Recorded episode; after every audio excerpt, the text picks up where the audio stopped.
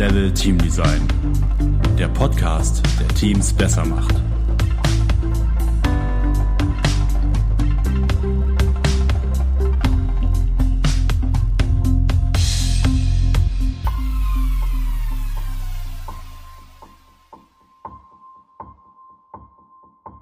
Hallo, schön, dass du dir Zeit nimmst. Mein Name ist Markus Berger und ich bin Teamentwickler. Heute spreche ich mit Norm Schulz über den Aufbau und die Pflege von Netzwerken. Hallo Norm, schön, dass du da bist. Herzlich willkommen. Hallo, ich grüße dich. Norm, zum Einstieg fände ich es ganz nett, wenn du einfach mal ein paar Sätze zu dir sagst. Also, wer bist du? Was ist deine Aufgabe? Was hast du mit Netzwerken zu tun? Und was ist vielleicht auch so dein berufsbiografischer Abriss? Also der berufsbiografische Abriss ist eigentlich relativ leicht. Das ist so eine Art, ja doch perforierte Erwerbsbiografie, wie man sie auch ganz häufig in der Kreativwirtschaft findet. Ähm, ich bin von Haus aus eigentlich Musiker, habe Saxophon studiert und weil ich noch ein weiteres Fach brauchte, Politik.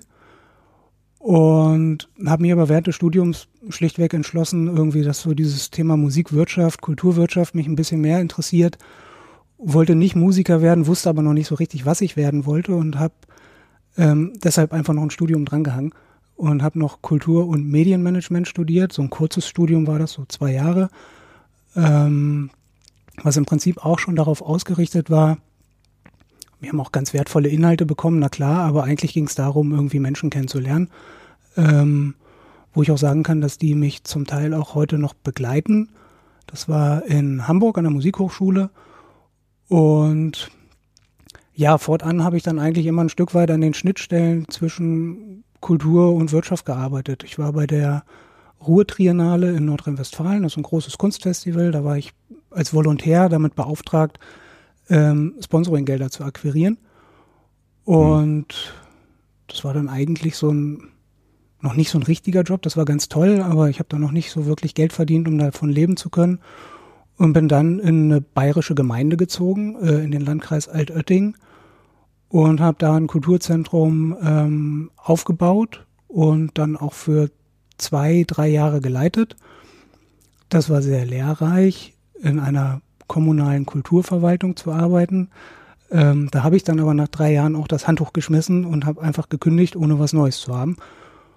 Und bin in den Wald gezogen, von Bayern in die Lüneburger Heide und habe erstmal so eine Zeit lang nur Holz gehackt und mich anschließend selbstständig gemacht mit einem Büro für Kulturvollzug, wie sich das nannte. Ich war dann sozusagen Kulturvollzieher und habe eigentlich alles angeboten und nichts und mich damit auch sehr gut verzettelt und bin zum Glück auch damit gescheitert, ähm, weil einer meiner Kunden mich so ein bisschen in die sozialversicherungspflichtige Beschäftigung zurückverführt hat.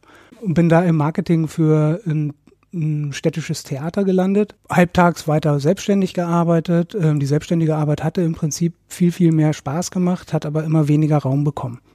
Mhm. Dadurch, dass ich irgendwie auch so ein bisschen perfektionistisch leider irgendwie äh, unterwegs bin und versucht habe, irgendwie alles richtig und korrekt und überkorrekt zu machen, habe ich dann auch in meinem Job ein bisschen mehr gearbeitet, als ich eigentlich hätte müssen. Und vielleicht war ich auch einfach zu langsam ähm, und habe mir neue Herausforderungen gesucht und letztendlich gab es dann so um 2009, 2010 rum, ähm, poppte plötzlich dieser Begriff Kultur- und Kreativwirtschaft auf. Und ähm, die äh, Bundesregierung hat äh, dann auch so ein Kompetenzzentrum gegründet für Kultur- und Kreativwirtschaft. Da war ich dann noch von, von Anfang an mit dabei. Wir haben versucht, diese Branche kennenzulernen in diesem Kompetenzzentrum durch ganz, ganz viele Gespräche bundesweit mit Kreativakteuren, ähm, da habe ich drei Jahre lang so eine Region von Hessen, Rheinland-Pfalz und das Saarland betreut und dann nochmal zwei Jahre die Region Hamburg, Mecklenburg-Vorpommern, Schleswig-Holstein in alphabetischer Reihenfolge, ohne Wertigkeit. Und haben wir im Prinzip auch so die ersten Erfahrungen gemacht, ähm, welche Bedürfnisse Kreativschaffende haben, Kultur- und Kreativunternehmen haben. Und ähm, das Thema Netzwerke, fehlende Netzwerke war von Anfang an ein sehr, sehr präsentes Thema. Ja, und 2014 war es dann so, dass ähm, ich die Möglichkeit hatte, ähm, nach Thüringen zu wechseln, von Hamburg dann direkt. Also vorher so zwei Metropolen gehabt, so mit Rhein, Frankfurt, Rhein-Main und Hamburg und wusste aber, dass Thüringen im Bereich der Kultur- und Kreativwirtschaftsförderung Pionierrolle eingenommen hat von Anfang an. Es gibt die TAG, die Thüringer Agentur für die Kreativwirtschaft, also mein jetziger, mein jetziges Projekt. Genau, du leitest dieses Gesamtprojekt. Genau, die gibt es seit 2012, Ende 2011. Und da ist eine sehr, sehr gute Infrastruktur hintergesetzt worden und das hat mich gereizt. Vor allem von diesen großen Regionen, immer mal einen Tag in Kiel, den nächsten Tag irgendwie in Greifswald und dann in Hamburg oder Wismar, Schwerin, Lübeck, Flensburg, Husum auch, Neumünster. Ähm, immer so einmal im Monat da zu sein, die Leute kennenzulernen, da kannst du nicht so richtig einsteigen, sondern du bleibst quasi so an der Oberfläche. Ja. Die, die Struktur in Thüringen, davon habe ich mir halt versprochen, wirklich ähm, auch nachhaltiger nochmal wirken zu können. Mit meiner Mission, äh, die Kultur- und Kreativwirtschaft irgendwie ins Gedächtnis zu bringen, den Akteuren zu helfen und äh, dieser Branche zu der Wertschätzung zu verhelfen, äh, die sie meiner Meinung nach verdient. Welche Rolle haben jetzt so, nachdem du deine berufliche Entwicklung geschildert hast, für dich persönlich erstmal Netzwerke gehabt? Hast du dich in Netzwerken bewegt oder gab es auch Punkte, wo dir Netzwerke gefehlt haben? Das Thema Netzwerke habe ich nicht wirklich präsent irgendwie verfolgt, so während des Studiums und, und auch darüber hinaus, aber es hat immer eine Rolle gespielt, jetzt so in der Retrospektive.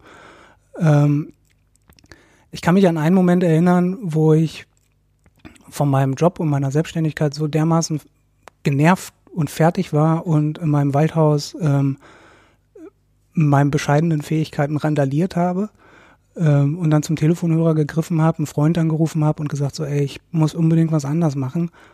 Ähm, das dauerte dann zwar eine gewisse Zeit, aber irgendwann hat er gesagt, hey, ähm, hast du von dieser und jener Initiative gehört? Ähm, ich glaube, das könnte zu dir passen. Ähm, guck dir das mal genauer an. Und das war tatsächlich in dem Moment ähm, ein wichtiger Impuls, mich ähm, bei dieser Bundesregierungsinitiative zu bewerben und das hat zum Glück dann auch geklappt. Okay, also wäre das schon mal so vielleicht trotzdem ein Netzwerkpunkt, so ein Impuls, der da erstmal von außen kam. Genau. Mm, du bist Leiter der Thüringer Agentur für Kreativwirtschaft und äh, in meiner Beobachtung seid ihr ja dann genau an der Schnittstelle zwischen äh, Politik, traditioneller Wirtschaft und eben der Kreativwirtschaft. Fühlst du dich da manchmal zwischen den Stühlen? Ja, ähm, na klar, fühlt man sich da manchmal zwischen den Stühlen, aber ich ähm, sitze da in der richtigen Lücke, glaube ich, ähm, weil ich, ich natürlich irgendwie diese, diese Menschen, die innerhalb der Kreativwirtschaft arbeiten, die Menschen, die irgendwie ähm, schöpferisch unterwegs sind, die äh, ständig Warum-Fragen stellen, die ähm, Dinge neu bewerten, althergebrachtes einfach auseinandernehmen und wieder neu zusammensetzen ähm, mit diesen Menschen zu arbeiten, ist unheimlich inspirierend. Und unsere Rolle ist es quasi auch zu zeigen, dass die Fähigkeiten, die kreative, das ist jetzt alles ein bisschen plakativ, ja, aber ich bleib mal so in mhm. dieser, ähm, in dieser Dimension, ähm, dass diese Menschen schon besondere Fähigkeiten besitzen, wobei ich jetzt auch sagen möchte, ich möchte das anderen Menschen nicht absprechen, aber es ist auffällig häufig innerhalb der Kreativwirtschaft, ähm, besondere Fähigkeiten besitzen, die sehr, sehr wertvoll für die Gesamtwirtschaft sein können. Also so, dass man auch sagen könnte, wir haben es hier mit einer Ressource zu tun. Diese Ressource nennen wir Kreativität. Und zu zeigen, dass diese Ressource oder diese Menschen in Thüringen vorhanden sind, eine außerordentlich gute Qualität besitzen und ähm, dass die quasi als Kooperationspartner, Komplizen, Innovationspartner auch für die klassische Wirtschaft extrem wichtig sind und auf Augenhöhe agieren sollen und nicht so wahrgenommen werden wie, naja, das sind irgendwie die Leute, die am Ende das Produkt noch ein bisschen schön machen, damit mhm. es sich besser verkauft, sondern einfach zu begreifen, dass es extrem wertvoll ist, Kreativschaffende sehr, sehr frühzeitig in die eigenen unternehmerischen Prozesse einzubeziehen. Hm, vielleicht kannst du auch noch mal ganz kurz beschreiben, welche Rolle ihr als Organisation überhaupt habt. Was ist eure Aufgabe ganz konkret? Also übergeordnet als ähm, Institution, aber wir sind eigentlich gar keine Institution, wir sind ein Projekt. Ähm, Im Zweifel könnte man uns auch gar nicht verklagen, wenn wir mal so richtig Mist bauen, sondern man müsste unseren Träger verklagen. Das ist die RKW Thüringen GmbH, die, die quasi im Auftrag ähm, des, des Landes, des Wirtschaftsministeriums, in dem Fall das Projekt Thüringer Agentur für die Kreativwirtschaft umsetzt. Und unsere Aufgabe ist es, tatsächlich zu zeigen, ähm, dass Kreativwirtschaft im Land, in Thüringen, im Freistaat eine Rolle spielt, dass sie qualitativ absolut auf Augenhöhe ist mit den Branchenkollegen in Hamburg, Berlin oder Leipzig. Dass man nicht unbedingt ähm, Aufträge nach Hamburg vergeben muss oder nach München vergeben muss oder sich den guten Filmer aus Stuttgart holen muss, sondern dass wir da nicht viele, weil wir sind ein kleines Land, ähm, aber sehr, sehr gute Akteure hier haben und das zu zeigen. Ähm, und dann natürlich auch ähm, Qualifizierungsangebote für die Kreativschaffenden anzubieten und Anlässe für Begegnungen zu schaffen. Das ist so unsere zweite Säule zwischen Kreativschaffenden, also in erster Linie so unternehmensnahe Dienstleister. Wir sprechen mhm. viel über Werbeleute, Designer, Softwareentwickler ähm, und die mit ihren potenziellen Kunden in Veranstaltungen zusammenzubringen. Und vielleicht genau, wenn wir an diesem Punkt sind, wo du sagst, ähm, die Leute miteinander in Verbindung zu bringen, welche Rolle, und darüber wollen wir ja heute auch sprechen, spielen denn dafür die Netzwerke und das Netzwerken an sich? Also ich wusste ja, dass wir heute über Netzwerken sprechen und ich finde die Frage trotzdem eigentlich auf den ersten Blick sehr banal und auf den zweiten Blick ist es unmöglich, die einfach so mit ein oder zwei Sätzen zu beantworten, weil sie ganz viele Dimensionen hat. Ähm, wenn wir über sowas sprechen wie eine Branche Kultur und Kreativwirtschaft, ähm, muss man einmal auch verdeutlichen, dass das eine sehr, sehr heterogene Branche ist ähm, mit sehr unterschiedlichen kreativen Gewerken. Also es geht vom Musiker über den Werbemenschen, ähm, die Designer in allen Ausprägungen, äh, die Rundfunkwirtschaft ähm, und alles, was auch so privatwirtschaftlich orientiert ist. Ähm, allein da gibt es schon divergierende Interessen. Mhm. Ähm, da diese Branche aber so extrem kleinteilig ist und deshalb auch so gern übersehen wird, es sind 97 Prozent aller Unternehmen innerhalb der Kultur- und Kreativwirtschaft sind Klein- oder Kleinstunternehmen. Das ist, das ist irre. Und auf der anderen Seite wissen wir, dass ähm, der Anteil an der Gesamtwirtschaft der Kultur- und Kreativwirtschaft, also dass man sagt, so wie stark ist denn die Kultur- und Kreativwirtschaft im Vergleich mit der Chemieindustrie, im Vergleich mit den Finanzdienstleistern, im Vergleich mit den Energieversorgern, im Vergleich mit dem Maschinenbau große Überraschung, sie sind auf Augenhöhe. Ja, und sie entwickeln sich sehr, sehr stetig nach oben, wenn es um Umsatz geht, wenn es um Beschäftigungszahlen geht. Und das ist erstmal eine statistische Überraschung. Ähm, damit rechnen die wenigsten, auch wenn es diese Untersuchung jetzt seit zehn Jahren jedes Jahr immer wieder gibt. Mhm. Und das ist eine statistische Überraschung und gleichzeitig ein strategisches Dilemma, weil aufgrund dieser Kleinteiligkeit diese Branche schlichtweg nicht so gut wahrgenommen wird, wie äh, die Automobilindustrie, die man sieht, wenn man nach Wolfsburg fährt, die man sieht, wenn man nach München fährt, weil die riesengroße Schornsteine haben. Die Kultur- und Kreativwirtschaft ist mitten unter uns, aber nicht wirklich, wirklich sichtbar. Es ist wie so ein positiver Virus eigentlich und, und entfaltet da auch die, ihre positive Wirkung. Und ähm, dementsprechend ist es natürlich extrem wichtig für diese Branche, ähm, sich auch zu artikulieren. Also ist ein Aspekt von Netzwerken innerhalb der Kultur- und Kreativwirtschaft, sich selber erstmal zusammenzutun, ähm, sich selber zu finden, darüber nachzudenken, ähm, was haben wir denn eigentlich gemeinsam? Was bei allen Unterschieden, die wir irgendwie haben, aber haben wir vielleicht auch gemeinsame Interessen? Ähm, ich glaube, Volkswagen und Mercedes und BMW ähm, sind auch erbitterte Konkurrenten, aber die haben auch gemeinsame Interessen und sprechen deshalb auch mal gemeinsam ähm, mit einem Wirtschaftsminister oder mit einer Bundeskanzlerin. Mhm. Und ähm, sowas hat in den letzten Jahren innerhalb der Kreativwirtschaft ähm, gefehlt.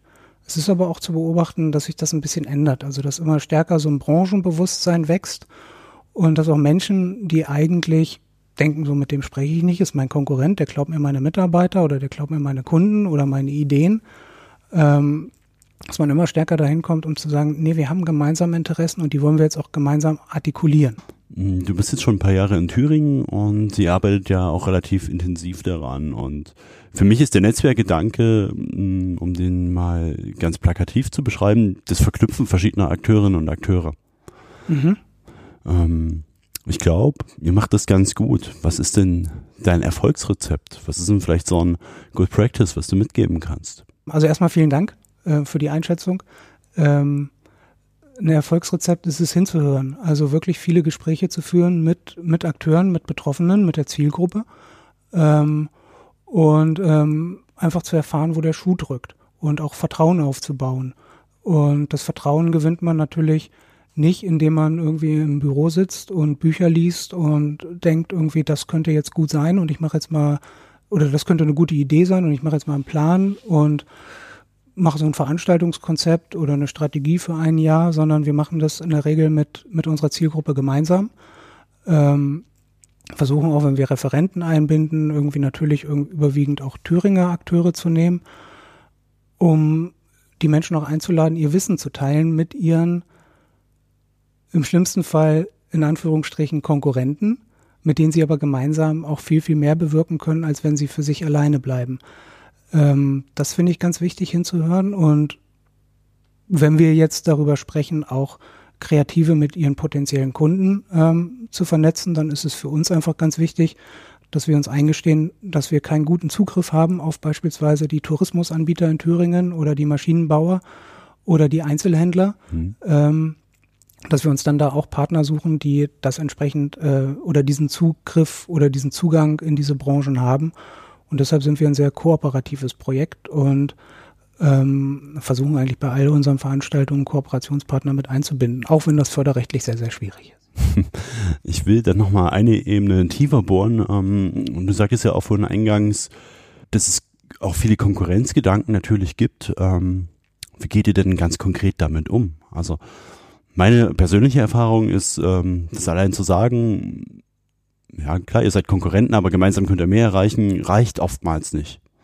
Was sind denn eure Strategien, ähm, genau diese Hindernisse ähm, zu umschiffen oder damit umzugehen überhaupt?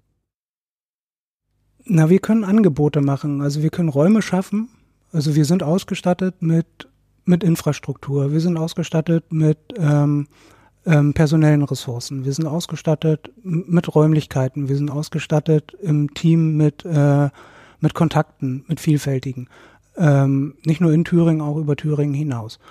Und mit, mit diesen Ressourcen, die wir haben, können wir, können wir Angebote schaffen, ähm, wo die Chance besteht, positive Erfahrungen zu machen. Also wenn ich als Teilnehmer dahin gehe und sage, ich bin bereit, mein Wissen zu teilen und mache im Anschluss eine positive Erfahrung, ist das, glaube ich, mehr wert, als wenn ich das den Leuten einfach nur erzähle. Ja. Ähm, ganz plakatives Beispiel, ähm, eine, eine Kollegin von uns, eine ehemalige, ähm, hat die sehr gute ähm, Idee gehabt, ganz einfaches Veranstaltungsformat. Wir sagen mal, wir laden 15 Leute ein und jeder bringt sein, sein, seinen besten Marketing-Trick mit. Er sagt so, das Tool oder, oder dieser Move oder diese Story, die funktioniert bei mir im Marketing super. Und die teile ich mit euch. Das ist mein, mein Erfolgsrezept. Und ich gebe ein Erfolgsrezept raus und bekomme 14 andere Erfolgsrezepte zurück und kann prüfen, ob die mich auch nochmal weiterbringen. Ja. Also das finde ich im Prinzip sowas wie so ein Perpetuum mobile, dass man sagt so, ich gebe eine Sache rein und krieg 14 zurück. Das ist eigentlich noch bedeutend mehr als ein Perpetuum mobile. Ne? Ja, wahrscheinlich ist es so. Und habt ihr das konkret umgesetzt? Das Hat das wir, funktioniert? Das haben wir konkret umgesetzt und die Leute haben mit Sicherheit eine gute Erfahrung gemacht und auch hoffentlich mitgenommen, dass das okay ist, wenn man auch mal ähm, ein paar gute Tipps raushaut, weil man da auch was zurückbekommt. Jetzt ähm, sind wir mal an dem Punkt, dass es vielleicht auch gelungen ist, da gut zu vernetzen und ein gutes Netzwerk aufzubauen. Jetzt ist aber auch eine Erfahrung von mir, dass äh, die Pflege von einem Netzwerk eigentlich der bedeutend schwierigere Aspekt ist. Also die Frage, die dahinter steckt vielleicht, äh, wie hält man die Leute bei der Stange? Wie schafft man es, dass Netzwerke nicht abflachen, sondern sich quasi weiterentwickeln und sich immer wieder der Umgebung anpassen? Was sind da eure Erfahrungswerte? Ähm, ich, ich habe so zwei Bilder im Kopf von Netzwerken. Ich komme gleich nochmal drauf zurück. Das eine ist so ein so eine Art ganz konservativ Verband. Ja, da gibt's Mitglieder und mhm. die zahlen Jahresbeitrag und ähm, geben was rein und kriegen dafür was raus. Lobbyarbeit oder was auch immer. Finde ich interessant. Finde ich, finde ich ein spannendes Modell, auch wenn es irgendwie schon, schon sehr alt ist, aber ähm, es hat sich in vielen Bereichen bewährt. Ähm, das andere sind diese fluiden Netzwerke, ne? dass man sagt, okay, ich weiß, wen ich anrufen kann, wenn ich was Bestimmtes brauche. Ich muss den aber nicht äh, jeden dritten Donnerstag beim Stammtisch irgendwo treffen mhm. und habe einen festen Termin. Ähm, ich glaube, dass alle, die diese Angebote nutzen, ähm, einen ganz großen eigenen Anteil haben, eine ganz große Selbstverantwortung haben, ähm, diese angebotene Infrastruktur für sich zu nutzen oder, oder es eben auch nicht zu tun.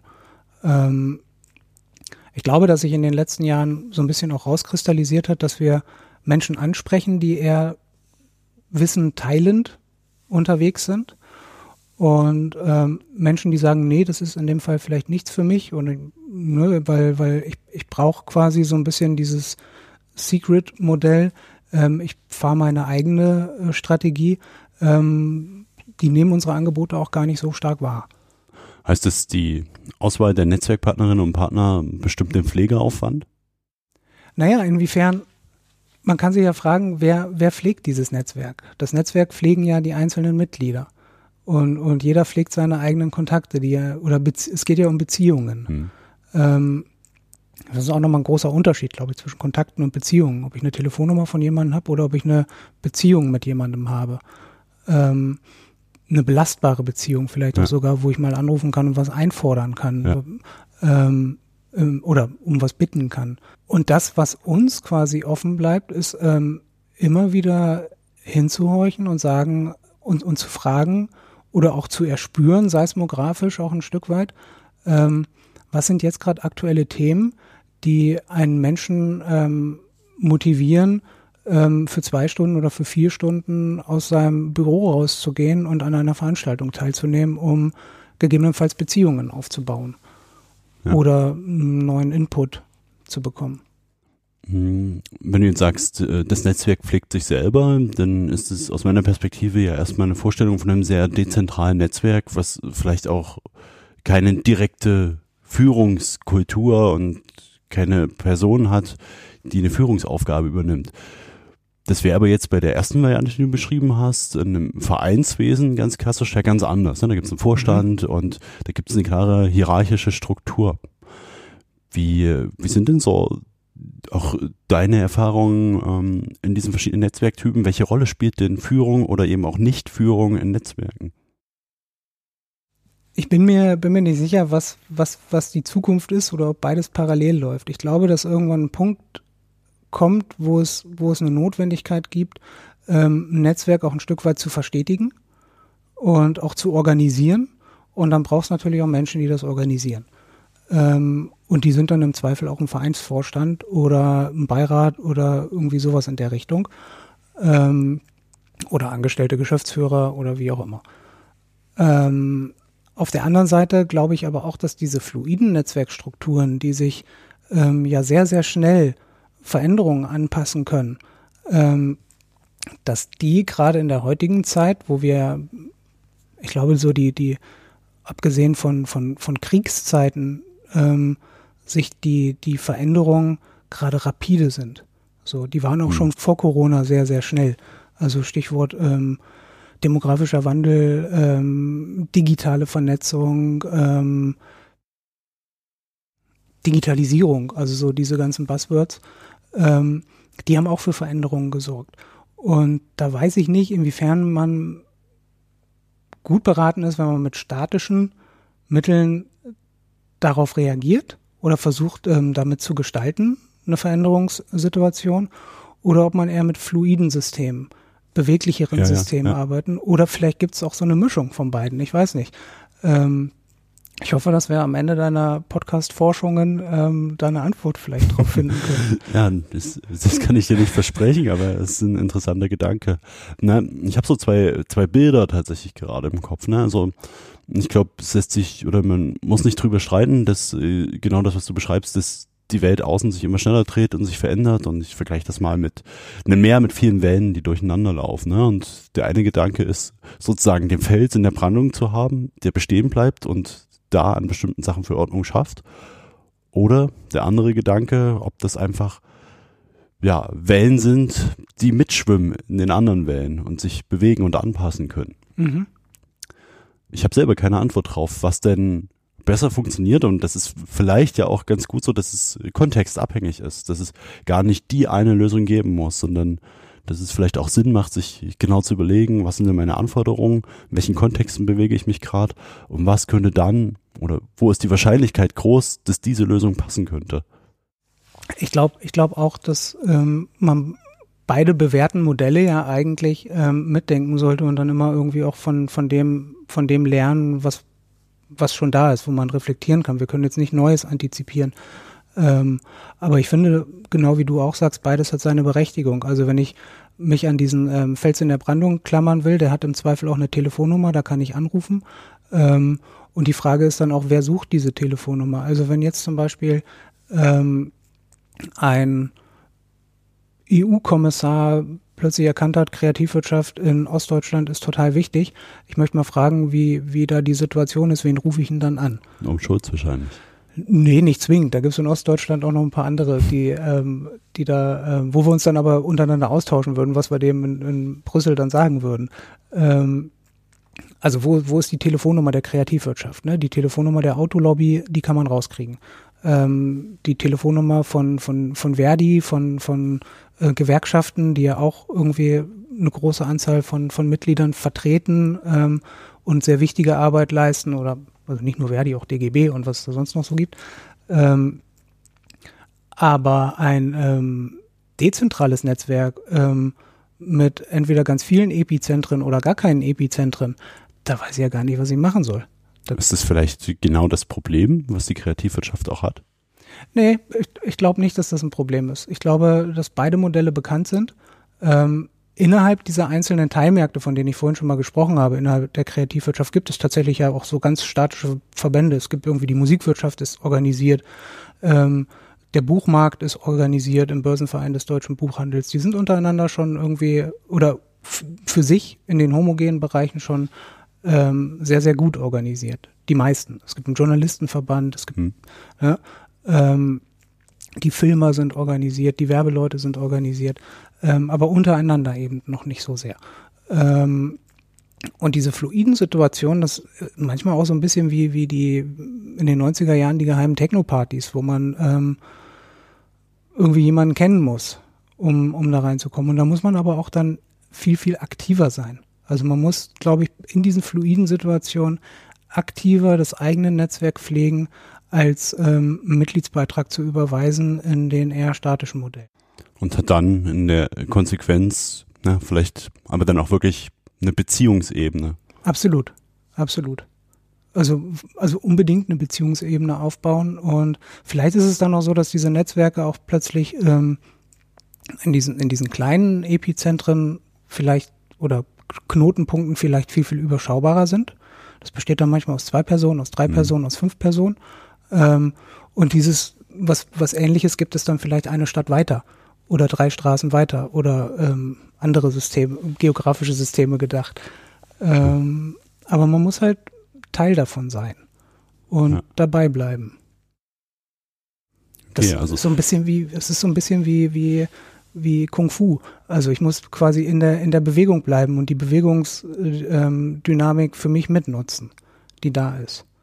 Ja, für mich war jetzt erstmal so die deutlichste Erkenntnis, dass es auf jeden Fall ein Unterschied ist, wie tief ich überhaupt in eine Beziehungsebene gehen kann, dass das die Art, wie man Netzwerke denkt, kategorisieren kann. Nun, vielleicht zum Abschluss, ähm, gibt es, gibt es jemanden, den du dir für dein persönliches Berufsnetzwerk wünschen würdest? Also gibt es jemanden, wo du sagst, hey, mit dieser Person würde ich unglaublich gern in einem Netzwerk zusammenarbeiten? Ja, ich finde, find, ähm, also Barack Obama wäre super. Ähm, das ist ein Mensch, der mich, der mich unheimlich inspiriert, der mich motiviert irgendwie oder motiviert hat, auch, auch jetzt noch irgendwie bei seinen, bei seinen wenigeren Auftritten. Ähm, das ist so der, der erste, der mir gerade einfällt. Und dann so, nicht lachen bitte, ähm, ganz anders, äh, Gene Simmons von Kiss, so, weil ich glaube, das ist ein super Geschäftsmann, von dem irgendwie könnte ich wahnsinnig viel lernen. Ähm, und dann auch so diese, was, was sie, also kennst du so diese Tunnelblick-Menschen, so wie Michael Jordan, die einfach ein Ziel vor Augen ja. haben und sagen so, die super straight. Super straight durchgehen und ähm, in manchen, in manchen Momenten hätte ich das auch gerne. Diese klare Orientierung, diesen super klaren inneren Kompass, den ich, den ich habe, aber der ist nicht so, der ist nicht so wie so ein Laserstrahl, so ganz eng, sondern der ist eher mehr so ähm, auf vielen Ebenen unterwegs. Aber solche Menschen ähm, die würden mich auch nochmal, also zum, zum, zum Lernen. Ja. Hat das Netzwerk, und da sind wir genau bei dem Punkt, hat das Netzwerk die, die Kraft inne, Menschen weiterzuentwickeln, Kompetenzen zu geben, die man selbst nicht hat und äh, mit denen man, ja, die vielleicht auch fehlen. Kann, kann ein Netzwerk sowas kompensieren? Ja, unbedingt. Also ich, ich glaube, man muss, man muss sich irgendwann klar werden, was, ähm, wo, wo bin ich gut drin ähm, und wo, wo fehlen mir ähm, Fähigkeiten. Ähm, und dann kann man sich entscheiden, will ich mir die aneignen ähm, oder gibt es da Menschen, die talentierter sind als ich und ähm, mit denen habe ich aber ein anderes gemeinsames Werteverständnis und kann auf diese Ressourcen dann halt im, im mhm. Netzwerk auch zurückgreifen. Und ich glaube auch, dass Kompetenzen, wie du es jetzt angesprochen hast, die erarbeite ich mir ja nicht mit, mit, mit Theorie, sondern die erarbeite ich mir in der Praxis. Und wenn ich in, in Beziehung gehe, bin ich immer in Praxis. Das ist ähm, immer eine Aktivität. Und das heißt irgendwie lernen, wie kann ich mich durchsetzen, wie kann ich jemand anders in die Selbsterkenntnis treiben, dass er sich jetzt total gut fühlt, wenn er mir helfen würde. Ähm, ne, also mich selber auch in Wert setzen oder meine eigenen Leistungen in Wert setzen. Also jetzt nicht mich persönlich, aber diese Frage zu stellen, wenn man in einem Netzwerk agiert. Ähm, das finde ich unbedingt, dass das ähm, ganz viel kompensieren kann. Also ich glaube, das ist ein, ein schöner Schlusssatz, weil es auch nochmal eine schöne Erkenntnis ist, die sicher nicht neu ist, ne? aber die, die es wert ist, sich nochmal ins Bewusstsein zu holen, ähm, welche Potenziale überhaupt in Netzwerken schlummern können. Und das ist, und so ist zumindest meine Erfahrung, ein absolutes Qualitätsmerkmal ist, wenn man Netzwerke dahingehend versteht, dass es auch eine Beziehungsarbeit ist und eine Beziehungsarbeit ist, dass das nicht von allein passiert und dass man das nicht erwarten darf. Arbeit kann aber auch Spaß machen. Das muss Spaß machen. Ich glaube, sonst funktioniert es nicht. Ganz zum Abschluss. Gibt es jemanden, den oder die du gern mal in diesem Podcast hören würdest? Zum Beispiel zum Thema Teamentwicklung oder eben um, verwandten und naheliegenden Bereichen? Ja, unbedingt. Ähm, da wir innerhalb der Kreativschaffenden ganz viel mit Unsicherheit zu tun haben, ähm, in hochgradig dynamischen Märkten ähm, unterwegs sind und sich da draußen alles ständig ändert und wir nie wissen, irgendwie geht unser Jahresplan auf oder geht unser Wochenplan auf oder geht überhaupt erstmal unser Tagesplan auf, würde ich total gerne ähm, von Menschen hören, ich habe keinen, keinen konkreten jetzt leider, aber von Menschen hören, die permanent mit Unsicherheit umgehen.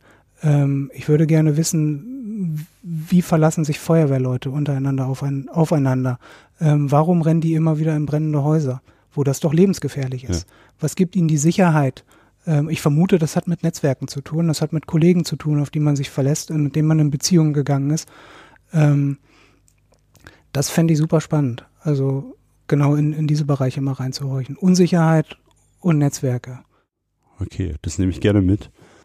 Norm, vielen Dank, dass du dir die Zeit genommen hast und äh, Einblicke gegeben hast, wie Netzwerken in deiner Vorstellung und in deinen Erfahrungen in der Kreativwirtschaft funktioniert.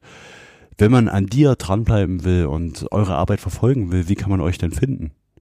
Das ist ganz einfach. Also ähm, man geht einfach auf die Internetseite www.thüringen-kreativ.de und da sind ähm, alle meine netten Kollegen ähm, die auch ein Netzwerk sind und extrem wichtig sind und bei denen ich mich ganz herzlich für die tolle Arbeit bedanke, ähm, zu finden mit Zuständigkeiten, Telefonnummern, E-Mail-Adressen, alles gar kein Problem. Okay, ich werde den Link dazu auch nochmal in die Show Notes packen. Danke, dass du dir die Zeit genommen hast. Tschüss und bis bald. Bis bald. In der nächsten Folge werde ich mit dem Pianisten Martin Kohlstedt über persönliche Veränderungsprozesse sprechen. In welcher Form von Netzwerken arbeitest du? Sind sie eher zentral und hierarchisch oder eher dezentral und durch eine starke Beziehungsebene geprägt?